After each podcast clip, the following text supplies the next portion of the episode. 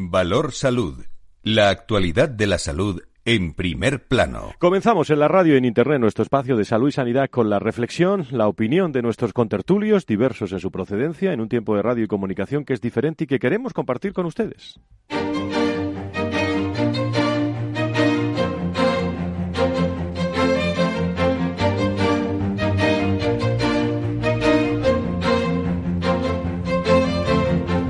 Valor Salud es un espacio de actualidad de la salud con todos sus protagonistas, personas y empresas.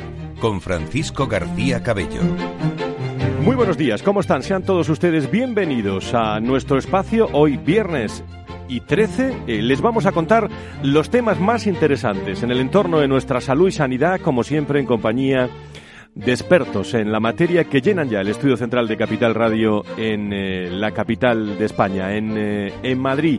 Y eh, aportamos unos datos que recogemos de las últimas horas del informe de análisis del mercado de trabajo, que está publicado, lo saben, por el Ministerio de Trabajo, Migraciones y Seguridad Social, que nos cuentan que el empleo ha aumentado en las actividades sanitarias y de servicios sociales en el último año un 3,9% en este, en este año supone la creación en, eh, en datos, eh, y cuando hablamos de empleo hay que dar los datos exactos, de 65.100 puestos en, eh, en, dicha actividad económica, la segunda, por cierto, que más ha crecido, tras la industria manufacturera, que ha llegado a los 97.000, recuerdo, 100 empleos, con un aumento del 4%. Al otro lado de la balanza se encuentra, por ejemplo, también el sector de la educación, que ha perdido 132.200 empleos, un 9,5% en los últimos 12 meses, y la sanidad ha creado un total de 90.000 empleos de julio a septiembre, por lo que el sector también ocupa la segunda posición de esta clasificación, liderada también por la hostelería, donde se han creado más de 94.000. Un informe que habla también, se hace eco del número de ocupados, según su sección de actividad y su evolución, desde 2018. El caso de las actividades sanitarias y de servicios sociales se han creado más de 104.000 empleos. Son datos, eh, aunque seguimos hablando en estos datos de empleo de la cuestión de la calidad de ese empleo, del eh, talento perdido y que se va a otros países, de la situación del entorno laboral, lo veíamos hace tan solo unas semanas en ese encuentro ASPE del Foro de Recursos Humanos, con destacados directivos, eh, las formas, eh, las nuevas formas de trabajar en el sector de la sanidad, la innovación, que hoy hablaremos de eso, la capacidad de conectar entre, entre médicos, lo que en otras empresas, en las empresas privadas se llama la formación experiencial y la situación salarial. ¿eh? Cuestiones que siguen en la asignatura pendiente de nuestra salud, de nuestra sanidad y que lo traemos a la portada de este programa. Un programa que, bueno, no sé qué pasa últimamente, que, está de moda, pero ASPE se llevó ayer un premio. ¿eh? eh Capital Radio eh, premió a la sanidad privada en España, nos lo contarán ellos, que van a estar presentes, como siempre, con nosotros aquí. Y precisamente hoy también se entrega el premio Fundación Cofares 2019, un galardón con el que cada año la Fundación reconoce la labor social de personas o entidades a favor de pacientes y comunidades sociales que requieren pues esa atención sanitaria y también se reconocen las prácticas orientadas a mejorar la calidad de vida de los ciudadanos y creo que tienen preparado un concierto de primera categoría. Eh, va, a sonar la ópera eh, hoy en Madrid a través de Cofares. Nos lo contarán dentro de unos instantes. Comenzamos más, que luego comenzamos enseguida que luego no nos da tiempo para nada. Adelante. Valor Salud. La actualidad de la salud en primer plano. Doña Lucía Palomo, ¿cómo está usted? Directora de ASPE, bienvenida. Buenos días. Muy, muy buenos días. Eh, saludo también a José Ignacio Nieto, experto en políticas sanitarias y ex consejero de salud de La Rioja. Nacho, ¿cómo estás? Muy buenos días, bienvenido. Buenos días. Y Luis de Aro, eh, de, bueno, de, Don Luis de Palacio, presidente de FEFE, Luis vendrá ahora dentro de unos instantes. ¿Cómo está, presidente? Muy buenos días. Buenos días, Fran. Y muchos más invitados ¿eh? que vamos a presentar eh, en unos instantes. Eh, les presento enseguida eh, en este programa al que va a ser nuevo secretario general de ASPE, que está con nosotros en directo, Alfonso de la Lama, que voy a saludar enseguida dentro de, de unos instantes. Pero vamos a conocer, si les parece, como siempre, algunas noticias que para ponernos en sintonía en la tertulia de hoy. Las noticias del mundo de la salud en directo.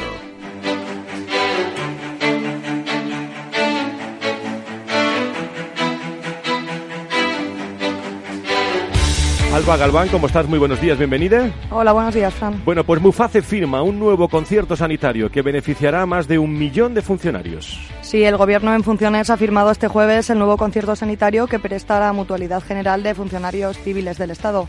Un hecho que afecta nada menos que a 1,5 millones de personas y asciende a 2.255 millones de euros, con un incremento de la prima del 4,5% y con una duración de dos años. Y María Luisa Carcedo defiende la regulación de la eutanasia como un derecho subjetivo. La ministra de Sanidad en funciones, María Luisa Carcedo, ha inaugurado la jornada de debates sobre la eutanasia organizada por el Colegio de Médicos de Madrid. Allí la titular sanitaria ha avanzado que la futura ley de eutanasia deberá regular el ejercicio de este derecho como una prestación dentro del Sistema Nacional de Salud y para ello es imprescindible, dice, el compromiso y el apoyo de los profesionales que forman parte de él. Y la Unión Europea que plantea el traspaso de medicamentos entre países para garantizar el acceso. Entre las medidas que se han puesto encima de la mesa en la nueva sesión del Consejo de Empleo, Política Social, Sanidad y Consumidores, se ha planteado el fomento del traslado de la producción de medicamentos a la Unión Europea. De hecho, desde este organismo instan también a que se aprueben medidas legislativas para que los Estados obtengan una capacidad de fabricación de respaldo, una notificación anticipada de las interrupciones y medidas más fuertes para, garantizar la continuidad del suministro. Y confirman la eficacia a largo plazo del tratamiento con CART. Así es, un estudio que se acaba de presentar en el Congreso de la Sociedad Americana de Hematología en Orlando ha registrado la eficacia a largo plazo de uno de los tratamientos pioneros con células CARTE, concretamente 47 de los 101 pacientes que lo recibieron para combatir un tipo de linfoma muy agresivo a tratamientos convencionales siguen vivos tres años después. Y un dato de esta mañana, la oleada de sarampión causó la muerte de 140.000 personas en 2018. Según las últimas estimaciones de la Organización Mundial de la Salud y los Centros para el Control y la Prevención de Enfermedades de los Estados Unidos, esas muertes se debieron a la oleada de casos de sarampión que se produjo a nivel mundial con brotes epidémicos devastadores en todas las regiones. Concretamente, la mayoría de los fallecimientos se registraron en la población de niños menores de 5 años. Y un dato más, la sanidad privada cuenta con 24 hospitales universitarios con 171 plazas de formación especializada. Así lo indica el informe Sanidad Privada aportando valor, análisis de situación 2019 de la Fundación IDIS. De los 24 hospitales universitarios, 5 corresponden a hospitales bajo modelos de concesión administrativa con gestión de los servicios sanitarios. La Fundación Jiménez Díaz y la Clínica Universidad de Navarra son los que cuentan con un mayor número de plazas, con 53 y 42 plazas respectivamente. Las especialidades que ofrecen un mayor número de plazas de formación son cirugía ortopédica y traumatología, junto con medicina interna, con 17 plazas cada una. Muchas gracias, Alba Galván. No se vaya, que le tengo que dar la enhorabuena por algo que quiero que sepan nuestros oyentes. Enseguida, la tertulia.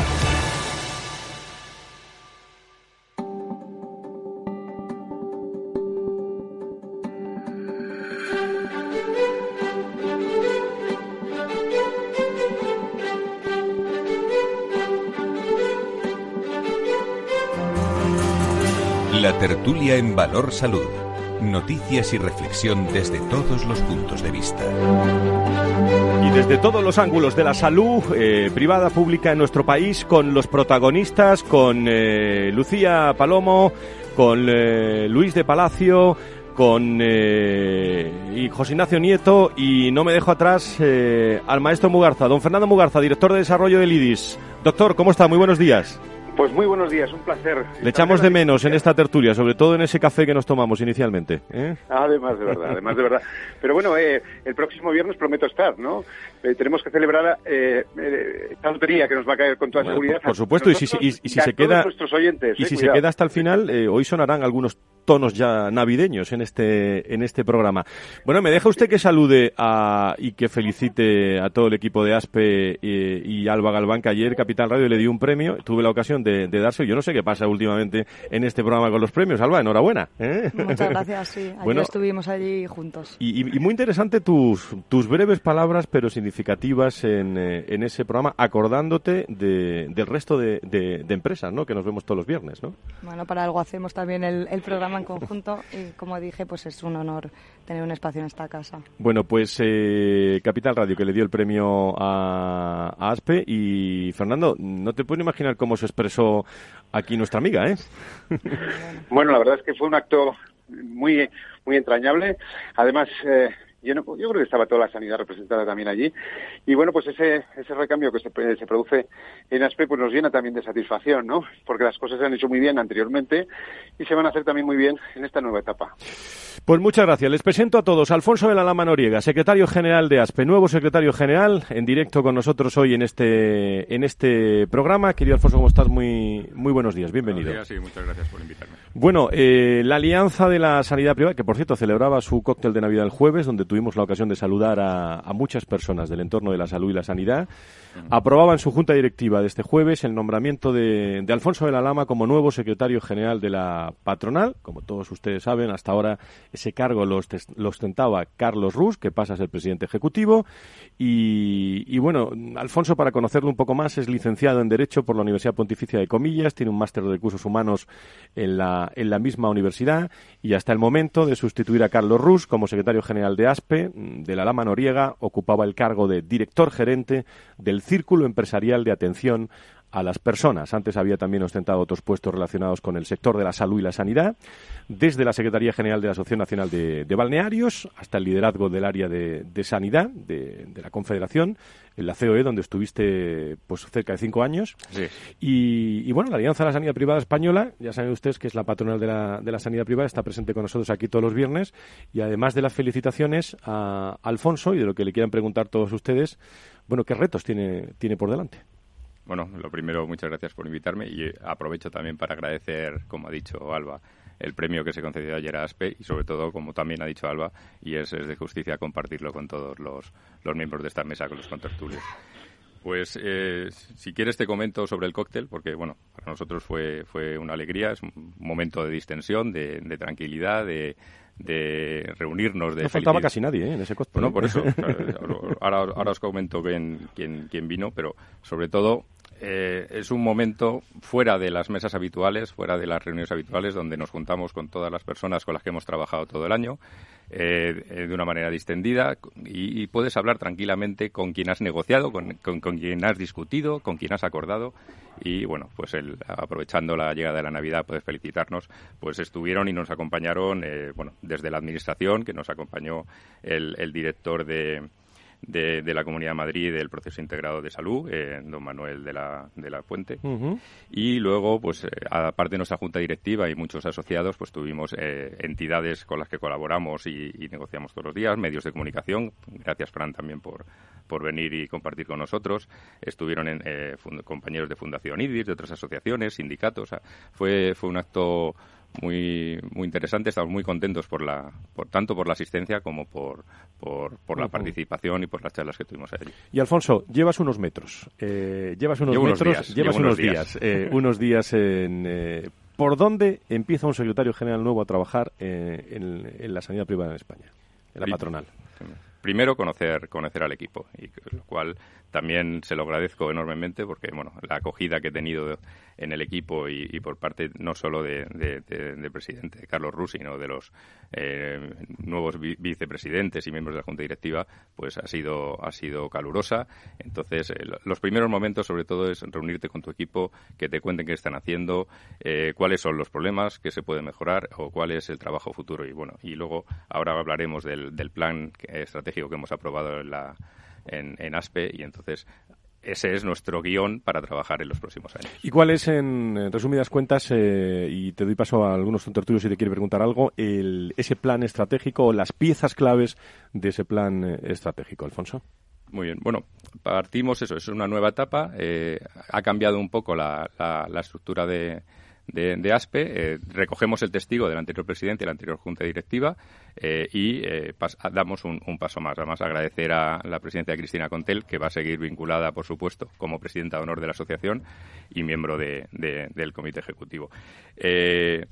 Pasamos a tener una presidencia ejecutiva eh, de Carlos Rus, que eh, todos conocéis, y eh, cuatro vicepresidencias, pero esta vez temáticas, pues, por decirlo de alguna forma. Se van a encargar cada vicepresidencia de una de las áreas principales del plan estratégico. obviamente, este plan estratégico para los próximos dos, cuatro años lo, lo hemos, se ha, se, ha, debatido y aprobado en uh -huh. los órganos de gobierno con cinco líneas estratégicas. La colaboración público-privada, muy importante para nosotros temas de los profesionales sanitarios, también fundamental dentro del sector de la sanidad y de la sanidad privada, nuestra relación con las aseguradoras, una de las más importantes que tiene el sector y luego ya más en concreto pues eh, los convenios que firmamos sobre tráfico y el área fiscal. Eh, entrando un poquito más en detalle así brevemente, Dentro de la colaboración público-privada vamos a hablar de los precios públicos y los precios concertados, vamos a hacer un análisis y vamos a, tomar decisiones sobre cómo va a ser nuestra relación con las administraciones para intentar mejorar este aspecto. Vamos a exigir el cumplimiento de las leyes de garantía en las comunidades autónomas que las tienen. Por supuesto, seguiremos recurriendo cualquier concurso o concierto que excluya a las entidades de ánimo de lucro. Entendemos que eh, todo el mundo tiene derecho y debe de poder eh, ir a un concierto en igualdad de condiciones. Eh, una novedad también que vamos a hacer en los próximos años es aunar toda la responsabilidad social que están haciendo los centros y hospitales a nivel individual e intentarlos juntar en una memoria, en, una, en un archivo común que podamos enseñar y ofrecer qué está haciendo la sanidad privada en políticas de responsabilidad social y ello muy vinculado al desarrollo del convenio con la Organización Nacional de, Trasplantes que acabamos de firmar y que está ahora empezando, donde la, sanidad privada va a colaborar con la organización en mejorar y aumentar el número de donantes. Y también, obviamente, que desde hace muchos años, pues eh, intentar explicar, educar eh, sobre qué es la colaboración público-privada sus, y sus, beneficios, siempre en contra de un poco esas políticas eh, donde se intenta hablar de privatización de la sanidad, que no es tal. Bueno, pues eh, en esta primera entrevista que concede Alfonso de la Lama Noriega, secretario general de ASPE, en este programa, y yo creo que la primera también, nos da tiempo, hay mucho tema, os pido brevedad. Eh, Fernando está al otro lado telefónico, director de desarrollo del IDIS. Eh, está Luis de Palacio, está Nacho Nieto. Es decir, adelante con, algunas cuestiones, si queréis. Fernando, tú que estás al otro lado telefónico. Sí, eh, lo primero dar la, enhorabuena, aunque, aunque ya lo he manifestado antes. Y la pregunta es muy concreta. yo creo que las líneas estratégicas, Alfonso, están, clarísimas. Además, hay una sinergia desde siempre ¿no? con la Fundación IDIS. Pero hay un aspecto que me gustaría tocar aquí, ¿no? que es el tema de la Comisión de Sanidad de COE, eh, desde, desde, desde ASPE, en esta nueva etapa. ¿Cómo la veis? ¿Y qué vais a hacer desde el punto de vista también de si planteáis un uso o mayor desarrollo? Mm, Alfonso. Eh, bueno, lo, primero es que eh, va, a tener estabilidad la Comisión de Sanidad que preside ASPE porque va a seguir eh, Cristina Contel como, como presidenta de la misma. Entonces vamos a seguir trabajando en las líneas que se han presentado. Se ha hecho un, primero, un que ya, ya se presentó y se aprobó en la propia comisión, un estudio de qué representa el sector empresarial, los diferentes por decirlo de alguna forma, subsectores de sanidad, sanidad, industria farmacéutica, dependencia, transporte, oficinas de farmacia, y hemos hecho un dossier eh, que se presentará a los diferentes, cuando tengamos gobierno, cuando tengamos eh, comisiones dentro del Congreso de los Diputados, lo presentaremos para eh, enseñar qué es el sector empresarial en la sanidad. ¿Alguna cuestión más para el presidente de FP? Sí. Ah, Luis. Gracias, Fran. Aquí estoy con voz invernal esta mañana. Pues eh, no, nada, por los felicitar, de Navidad, ¿no? Sí, no, todavía. Ahora pasaré por una farmacia, tengo un farmacéutico bien amigo que, que, me va a aconsejar algo para la fonía. No, felicitar a Alfonso ya oficialmente porque, hombre, eh, extraoficialmente tuve ocasión en, algo me intuía para la última comisión de sanidad en la que, que ya narramos, que estuvo la ministra, efectivamente. No pude asistir, lamentablemente, a la Copa de Navidad porque, porque bueno, también eh, me, requirieron en la presentación de la sociedad de, la Fundación SEFAC en Barcelona, de la Sociedad Científica de, Farmacia Comunitaria, en la que además estuvo una fuerte representación de la farmacia madrileña y del sector. Estuvo el presidente de COFARES, Eduardo Pastor, estuvo el presidente del Colegio de Farmacéuticos de Madrid, Luis González, en fin. Eh, fue muy interesante porque la representación de pacientes fue la más fuerte vista en general, o sea, equivalente a la jornada de Somos Pacientes de Farmaindustria, pues ahí mismo también se, logró esa misma convocatoria. Y, bueno, pues eh, de, cara a las próximas comisiones de sanidad, efectivamente, la presentación de esa documentación a los políticos va a ser clave, como también yo creo que va a ser eh, esa defensa de nuestra naturaleza privada, eh, de agentes privados y por lo tanto con, con relativo ánimo de lucro, eh, porque yo creo que es la condición sine qua non sin la cual no puedes hablar luego de eficiencia, porque si lo que tienes son situaciones deficitarias, pues eficiencia ahí no puede haber. ¿no? Nacho, un minuto, por si quieres contarle algo o decirle algo nuevo secretario. Yo bueno, Alfonso, lo primero que quería era felicitarle públicamente. muchas gracias, Lo he, hecho, lo he hecho en privado, evidentemente, y nos hemos visto ya un par de veces, pero eh, sobre todo, yo no, no le voy a preguntar ahora cómo lo van a afrontar y cómo lo van a resolver. Pero sí, sí hay conciencia o no, igual es una visión equivocada, hablando de eso, de la colaboración público-privada, de las privatizaciones y de toda esa línea de actuación. No hables de privatizaciones, por favor, que no existe. Que da ya, ya, sí, pero no es que lo diga yo, si yo estoy, yo estoy contando lo que dicen otros y preguntando por lo que dicen otros. Eh, en fin, pues, pues 30, 30 segundos, Alfonso, eh, a la cuestión. No, es, no es, eh, no se está produciendo ahora o no tenéis la previsión de que esto se va a endurecer mucho más cuando haya un gobierno y ya con el gobierno que había cuando lo haya, ¿no? en funciones, cuando, eso es cuando lo haya. Sin duda. Que había ya, eh, en fin. Sin duda 30 segundos y seguimos después de la pausa, Alfonso. Sin duda es una de nuestras mayores preocupaciones y por eso este tema es el primero de nuestra estrategia, el quizás el más importante. Por lo tanto, sí tenemos que estar preparados para, para que eso ocurra. No, no, y me, me, consta que van a tener que estar bregando, nunca mejor dicho, eh, con, el, eh, con el nuevo gobierno. Bueno, pues enseguida eh, vamos a hacer una pausa y seguimos con, con nuestra tertulia y enseguida les presento a nuestro próximo invitado también, a Félix Martínez López Brea, que es director de la Fundación COFARES.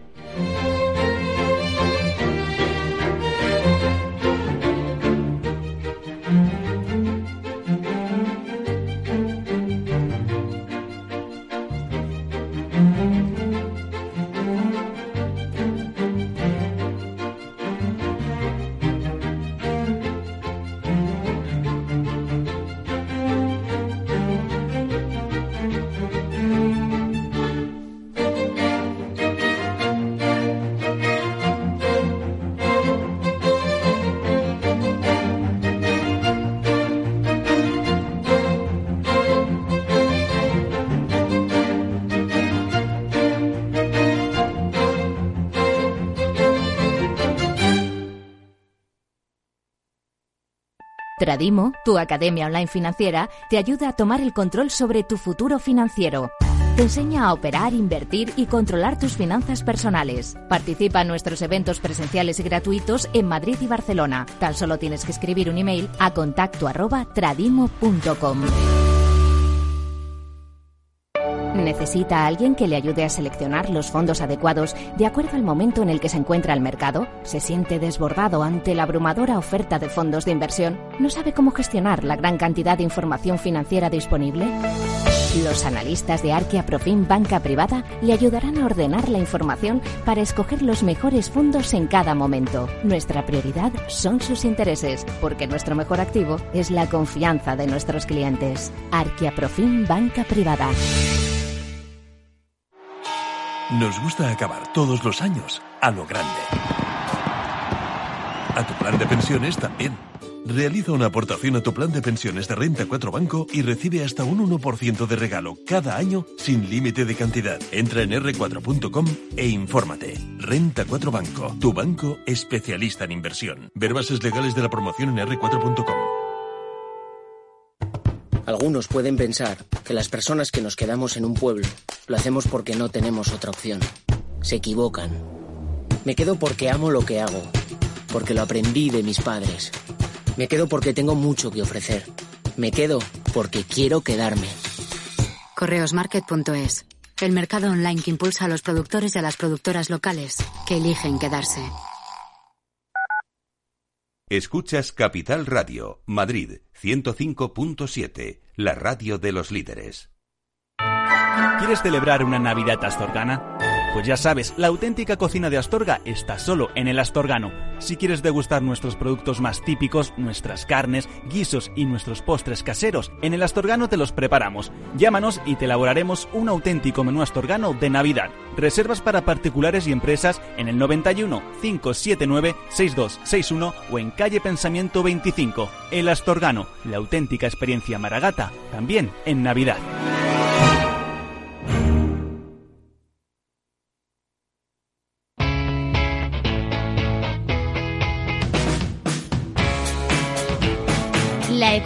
Despierta. Capital Radio.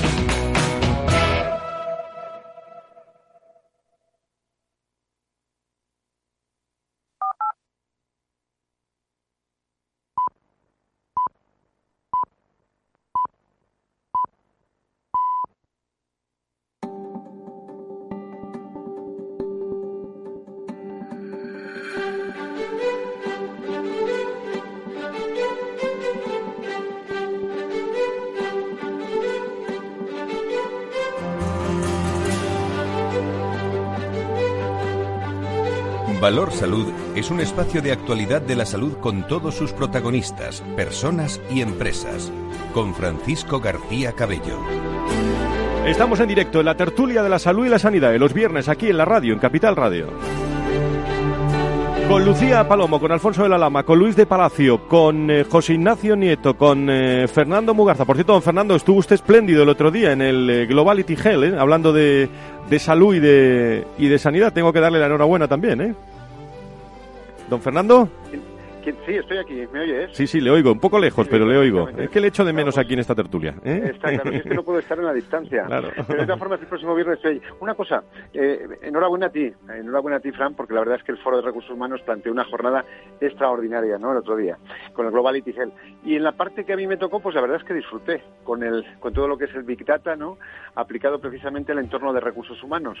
Y, bueno, sobre todo ese debate vivo que se produjo, ¿no? Relacionado con, bueno, pues con la importancia de ese análisis de los datos ¿no? para mejorar y para tomar las mejores decisiones en ese área tan importante como son los recursos humanos, vinculada muchas veces a todo lo que es la prevención de riesgos laborales y todo lo que significa salud y seguridad en el puesto de trabajo. ¿no?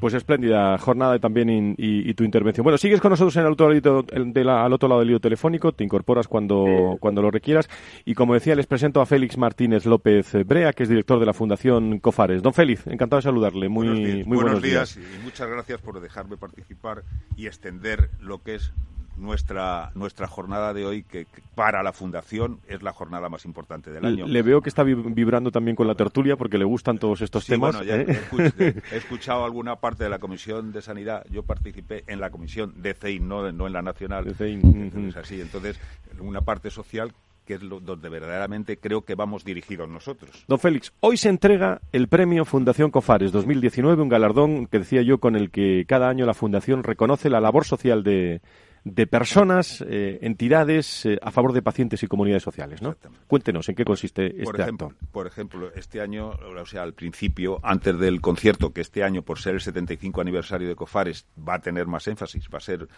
una ópera como es la Buen. Creo que no va a faltar nadie ese concierto, ¿no? No, vamos a ver. Es un punto de referencia, principalmente, como podéis entender, la mayoría son farmacéuticos de Madrid, como bien sabe Luis, pero también viene gente de fuera y, verdaderamente, y la mayoría también es del sector farmacéutico, aunque todos luego llevamos, como yo digo, a nuestras familias y a todo, y es, verdaderamente es, es no es la, cena de Navidad, la copa de Navidad, pero creo que es algo más el punto de referencia de todos los socios. ¿Y por qué es tan importante para los socios este encuentro?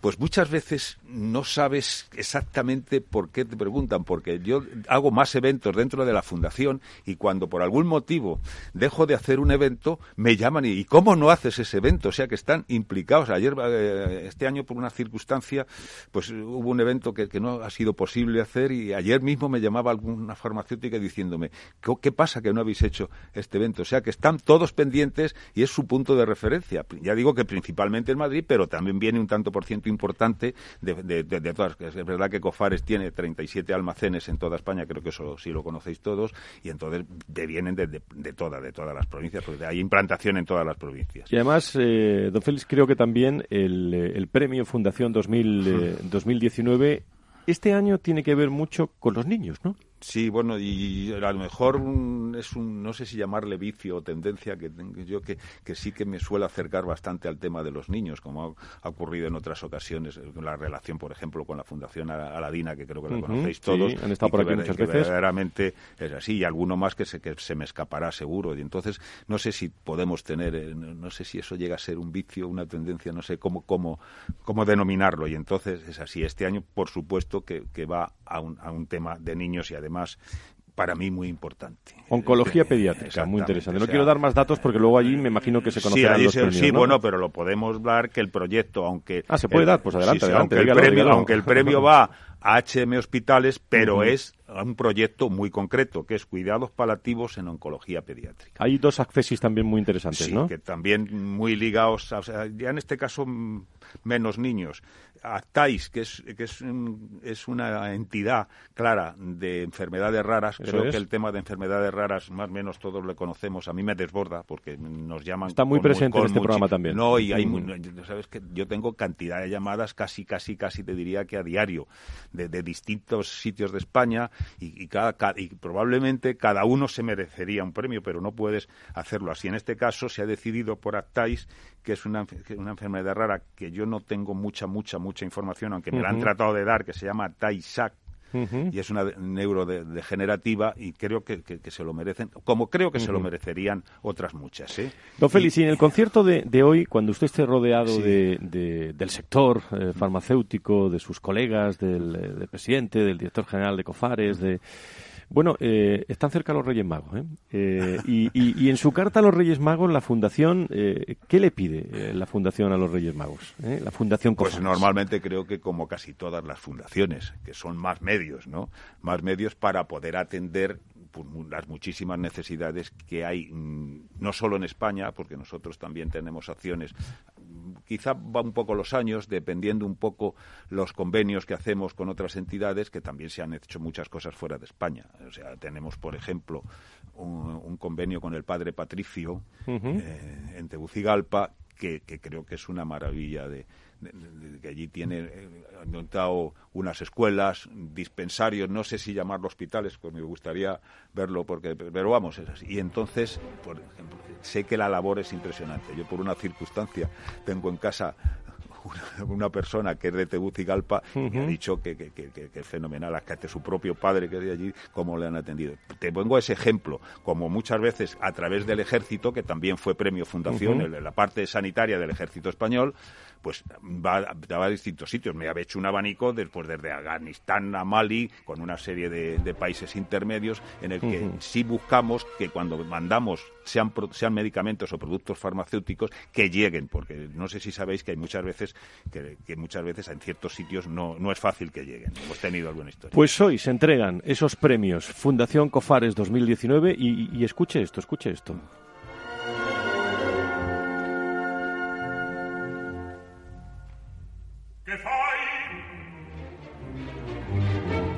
Ready, be? Bueno, la ópera bohemia, eso que se va a escuchar esta noche, ¿no? Es lo que vamos a escuchar esta noche. ¡Qué lujo! ¡Qué lujo! Bueno, se ha, tratado con todos los medios que no son los de, una gran ópera de, de, unos grandes, grandes intérpretes, pero sí creo que va a ser fenomenal. Don Luis, usted estará por ahí también, ¿no? Sí, yo ya llevo... No le dejo que falte. No, no, no, llevamos años, esto no, no nos lo podemos perder. Es, es eh, un momento muy navideño, la verdad. Es, es como cuando estrenas la Navidad. Pues esta noche suena en Madrid la Fundación eh, Cofares, suena esta ópera de Buen.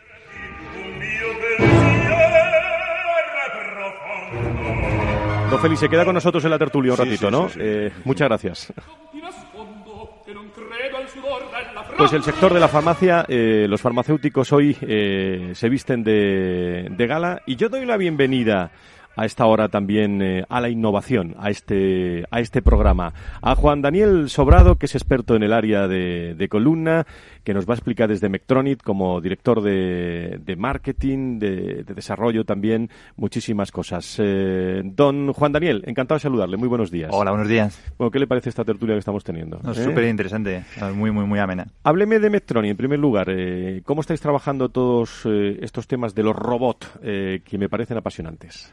Bueno, pues Mectronit sobre todo es más conocida por el tema de marcapasos y bombas de diabetes pero luego también tiene una línea de trabajo que es toda parte de gran equipamiento para neurocirugía y traumatología.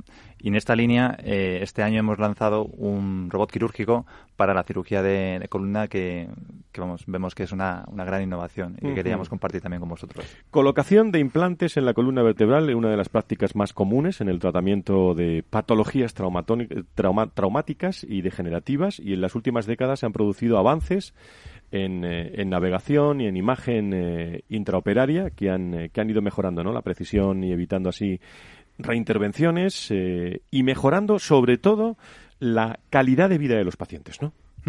Sí, al final, en este tipo de cirugías en las que, bueno, para quien no lo conozca, se colocan una serie de implantes en la columna de los pacientes. Explíquenos, explíquenos, que nos, pues básicamente, cuando un paciente tiene una, una, deformidad, por ejemplo, y se quiere corregir esa deformidad, una escoliosis, por ejemplo, o también pacientes eh, que tienen una degeneración de la columna, simplemente pues por el tema de la edad, lo que un procedimiento habitual para corregir esa o para solucionar esa problemática es la colocación de implantes pediculares en los tornillos de las vértebras. Y bueno, pues es un procedimiento muy complejo, de alta complejidad, porque bueno, pues ahí está, dentro está la médula, están raíces nerviosas, están los vasos, y toda esta tecnología lo que pretenden es facilitar al cirujano ese trabajo, eh, pues facilitándonos lo que sería como un sistema de navegación y ahora lo que hemos incorporado, igual que sería un sistema de navegación que tenemos en el coche donde el cirujano ve la anatomía, es un robot, un robot que va a permitir alcanzar esos objetivos y esas trayectorias de la forma más, más precisa con precisión milimétrica. Fernando, sigues ahí el otro audio telefónico y precisamente este tema que estamos hablando fue eh, el eje fundamental de la reunión del Comité de Innovación de, del IDIS, ¿no? En la que representantes de, de Mectronic también mostraron esa evolución de la tecnología, ¿no, don Fernando? Sí, así es. Bueno, la verdad es que estaba escuchando con atención todo lo que todo lo que estaba diciendo, ¿no? Y la verdad es que en, ese, en esa reunión del comité yo me quedé francamente sorprendido gratamente sorprendido porque yo creo que es una es una evolución, yo diría casi una revolución, ¿no? En el tratamiento de, los problemas de, columna. Estaba hablando ahora de escoliosis y de otras patologías, pues de, deformidades de columna vertebral, ¿no? Yo tenía una pregunta muy concreta, ¿no? Que además yo creo que la hice también en, el comité y está relacionado con el tema de, calidad de vida y bienestar, ¿no? Porque está claro que los resultados, eh, bueno, pues son incomparables, ¿no? En el momento que utilizas la cirugía robótica, pero luego viene el después, ¿no? ¿Cómo es ese proceso y eh, ¿cómo podríamos cuantificar esa sensación o esa situación de bienestar o de calidad de vida del paciente que ha pasado precisamente por esa cirugía robótica? Buena pregunta. Bueno, pues aquí en, este sentido, la verdad que afortunadamente las, técnicas están evolucionando mucho. Se ha pasado, por ejemplo, de hacer cirugía abierta, donde se exponía la comunidad del paciente, a hacer cirugía mínimamente invasiva y con unas pequeñas incisiones eh, pues se pueden introducir estos, estos implantes, con lo cual esto facilita una recuperación mucho más rápida. Pacientes que a los dos días están en casa y volviendo a, caminar. Y, luego también, lógicamente, reduciendo lo que es el daño estético y, por supuesto, también pues minimizando el, riesgo de infecciones ¿no? al hacer esas incisiones mínimas. Con lo cual, en ese sentido, mejora mucho la, calidad de paciente. ¿Alguna pregunta para nuestro especialista, Nacho? Sí, yo quería, eh, creo que no hay ninguna duda que la cirugía eh, robótica en el sentido más, más amplio, ¿no? Eh, los beneficios que le produce a los pacientes y el resultado de las intervenciones es eh, muy superior, son medios eh, más adecuados que ahora se pueden tener y antes no. La, la pregunta sería los, los qué dificultad hay o cuánto cuesta preparar y tener profesionales suficientemente eh, preparados, valga la redundancia, para que puedan utilizar esas técnicas eh, por encima de lo que puedan costar los equipamientos en los distintos hospitales, ¿no? Porque al final puede haber un equipamiento. Eh, hemos visto en más de una ocasión que grandes equipos en hospitales no se les obtiene el rendimiento que era de esperar y por tanto personas que debían ser atendidas con mejores medios no lo son.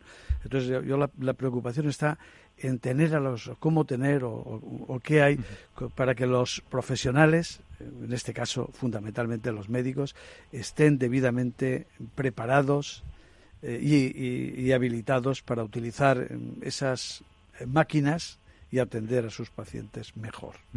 Es muy buena pregunta. En este sentido, uno de los focos importantes que ha tenido en el desarrollo de estos robots es que se han diseñado con el apoyo de cirujanos para minimizar el impacto que tiene en su flujo de trabajo diario. Es decir, al final el robot, si lo veis en, Internet, pues es un brazo que se coloca en la mesa y digamos que sería como un asistente, pero el cirujano no cambia su práctica, no, no tiene que aprender o tiene una curva de aprendizaje de años para, eh, digamos, hacer esa práctica, sino que prácticamente en, unos dos meses de actividad, unas 21 cirugías, estamos hablando de acompañamiento con, pues, con los especialistas de, robot, un cirujano puede ser totalmente independiente. Digamos que, es fundamentalmente una cuestión entonces de voluntad de, quien quiere realmente utilizar esa técnica. Eso es. Importante, muy importante. Y luego, dígame una cosa. Eh, estamos hablando de esos eh, colocación de implantes en la columna vertebral eh, a través de, de estos robots, pero eh, a estas alturas, eh, digo y sin gobierno, a estas alturas de la, de la innovación, de la evolución, eh, ¿qué retos hay por delante que justifican precisamente la aparición de la, de la robótica en la, en la medicina? Bueno, el, reto más claro es que el, sistema en sí no es sostenible. cada vez tenemos pacientes, afortunadamente, cada vez tenemos pacientes, bueno, y, todos tenemos una, una calidad de vida mayor y vivimos más años Y lo que pasa es que el paciente que hace 30 años, con 60 años, quería simplemente andar y recuperarse, ahora es mucho más exigente. O sea, lo que quiere es volver a montar en bici prácticamente.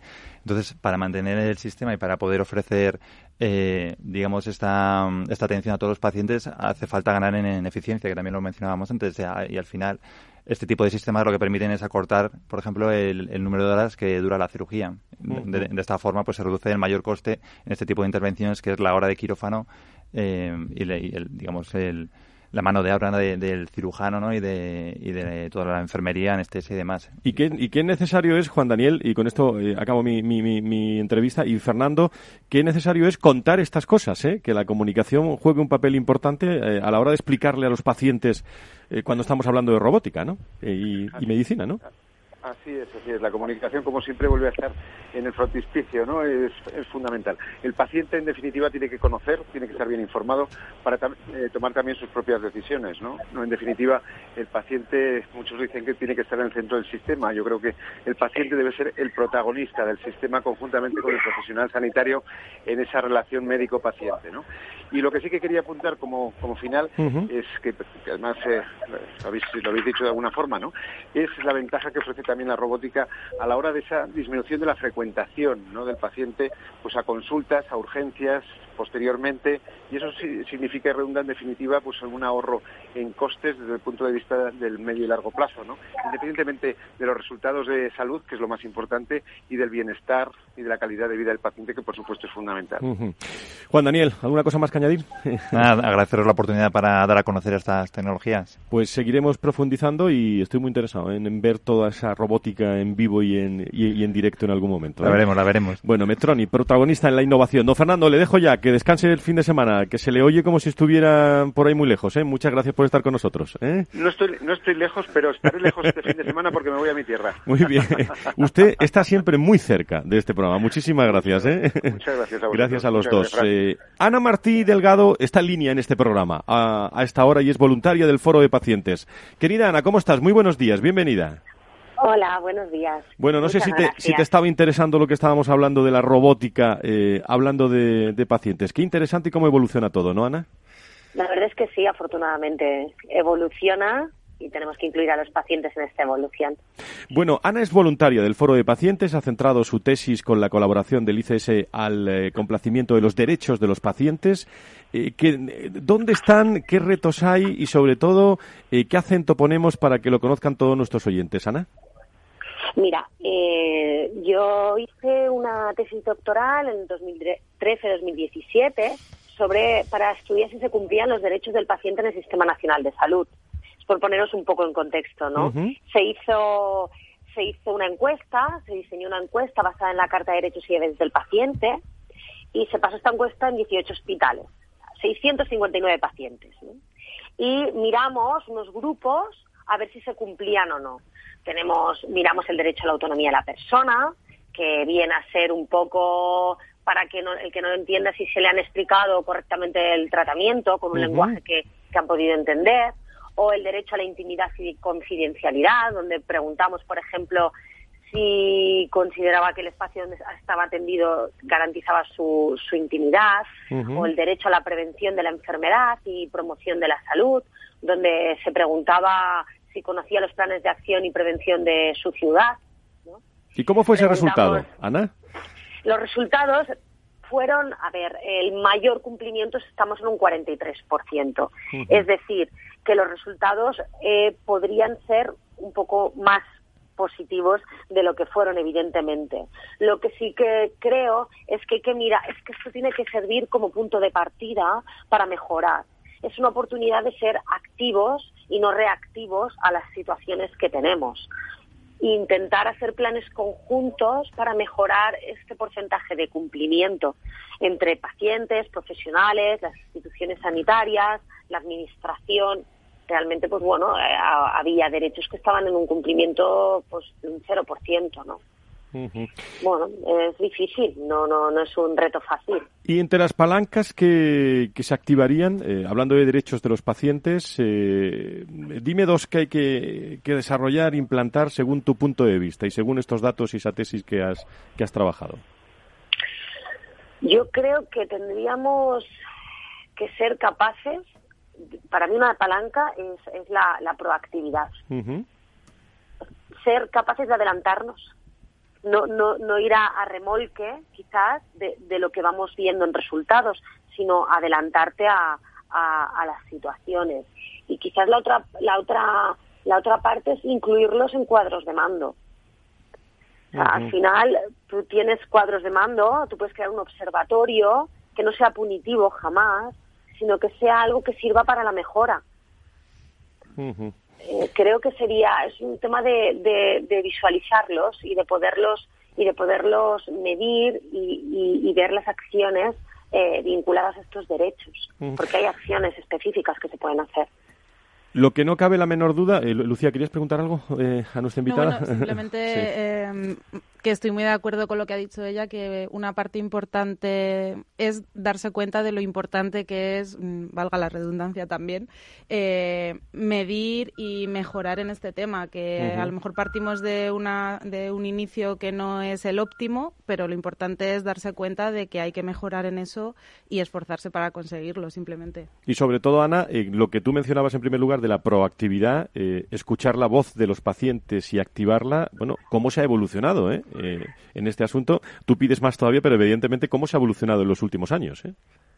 Sí, yo creo que sí, que vamos por buen camino. Creo que creo que es imprescindible hablar de los pacientes con los pacientes, no sin ellos, porque al final una parte es la parte de los profesionales, la parte asistencial, los protocolos médicos que hay que hacerlos, y otra parte es la, la vivencia del paciente en ese tránsito que es la parte más humana y que es la parte que hay que cuidar para que el paciente esté no solo satisfecho con la atención sanitaria técnica, sino con la otra parte que le da tranquilidad, no, no, no, le, no le causas nervios, no le causas estrés, porque eso todo conjunto ayuda a los buenos resultados en salud y en la calidad que, se ofrece al paciente. Y qué interesante el trabajo que estáis realizando, eh, Ana, como voluntarios también del Foro de Pacientes, lo cual os felicito y me imagino que tú querrás animar también a que haya muchos voluntarios cualificados como tú, ¿no? Bueno, yo animo a que todos estamos en el sistema, todos eh, trabajamos para, para que el paciente esté mejor y una manera de, de, ayudarlo, aparte en tu, en tu profesión, es ayudar al foro a, con una parte más técnica a que puedan a que puedan ayudar a muchísimos pacientes y a muchísimas asociaciones, ¿no? Sí, totalmente. Yo animo a todo el mundo a participar en el foro. Muy bien. Ana, ¿algo más que añadir sobre estos, eh, este estudio tuyo de derechos de los pacientes? Muy, muy interesante. Yo lo único que, me gustaría añadir es, es que es pedirles a todo el mundo que tomen conciencia que los derechos del paciente pueden ser una buena guía, que para establecer conductas de acción dentro de nuestras instituciones sanitarias, que no hay que inventar mucho más, que hay que mirar lo que ya tenemos e intentar implementarlo poquito a poquito animo a todo el mundo a que lo intente. Muy bien, pues Ana Martín Delgado, voluntaria del Foro de Pacientes, gracias por estar en Valor Salud aquí en la radio, en Capital Radio. Nos encanta conocer los aspectos de los pacientes que están eh, pues en los distintos rincones y que hay que darle opinión pública. Muchísimas gracias. ¿eh? Muchas gracias a vosotros por, invitarme a participar. Gracias. Gracias Ana y gracias también al, foro, al Foro de Pacientes. Buen día. Bueno, que vamos a estar aquí todos los viernes, ¿eh? de la Nochebuena, en el fin de año, en Reyes. No sé si tienen algo que, añadir a esta, a esta tertulia, lo, don, Luis, que que básicamente aquí estaremos porque algunos eh, algunos vamos a estar entre la farmacia y la familia aquí en Madrid estancados. Pero bueno, es un son viernes maravillosos. El de hoy es 13 de diciembre, maravilloso viernes, un día bonito. Santa Lucía, felicidad, felicidades a todas las Lucías. Y a Lucía que la tenemos aquí, felicidades. De los nombres más preciosos que hay. Lucía, felicidades. Eh, sí, feliz, adelante, ¿quieres decir algo? no, perdona, es que como nos hemos puesto a charlar, me he dejado hay dos accesos y me he dejado sin citar a uno. Pues adelante. Y no, quiero. Pues venga, rapidísimo, rapidísimo. Rapidísimo, rapidísimo. El segundo accesis es no es para niños en este caso, sino es para el Alzheimer de Córdoba, para el apoyo que tienen todos los pacientes en, esa zona de Córdoba. Un abrazo a Córdoba, que nos escuchan desde allí. Más que dejarlo muy, porque si no hubiera, hubiera hecho una precisión. ¿eh? Bueno, pues Es, y muchas gracias a ti por estar con nosotros hoy. Eh, eso será esta noche, pero eh, Ecofares, pero ya es viernes, ¿eh? Y ya estamos en pre-Navidad, ¿no? Y nos escuchan de muchos rincones, pero a esta hora hay un colegio en, en Madrid que nos está escuchando, están todos los niños escuchando la radio ahora mismo, que es el Colegio Los Tilos, eh, porque acaban de lanzar un, eh, un Te quiero adorar, un villancico precioso que está sonando, que está sonando ya y que es el primer tono de Navidad de este programa.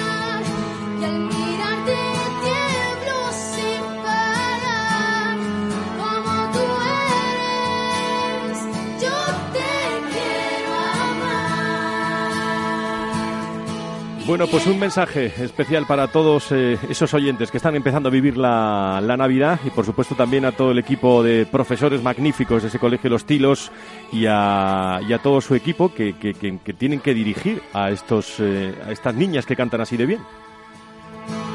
Oh.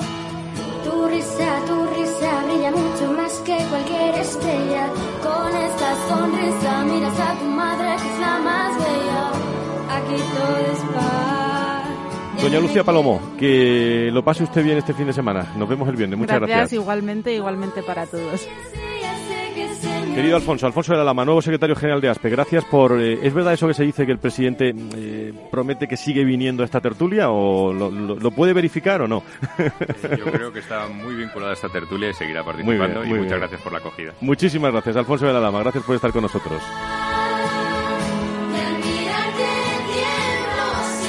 Nacho, eh, la Navidad por dónde te va, por dónde te va a pillar? Eh? Pues eh, voy a recorrer media España, pero el día 20 estaremos aquí para poder felicitar la Navidad a todos nuestros oyentes y a vosotros. Pues muchas gracias por estar con nosotros. Y don Luis de, Palacio, que entre la farmacia, los niños y el trabajo, me parece a mí que, va a tener mucha actividad, ¿no? pues para eso estamos, así que buen fin de semana. Buen fin de semana.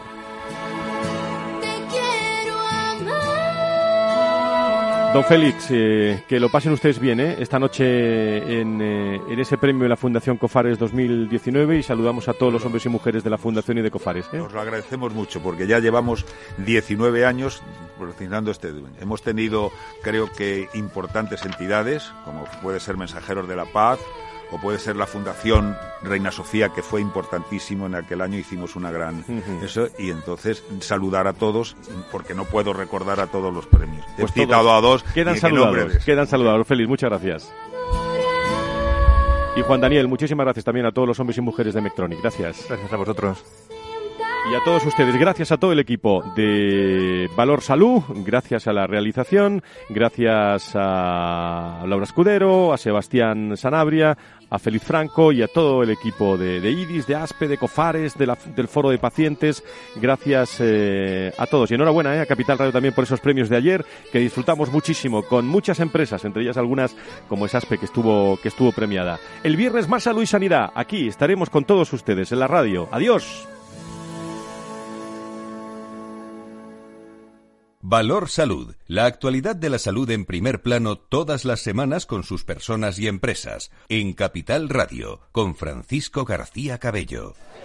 Mire, quiero invertir mis ahorros, pero ¿cómo? ¿Fondos europeos, bolsas asiáticas? Perdón, ¿el suyo era capuchino o descafeinado?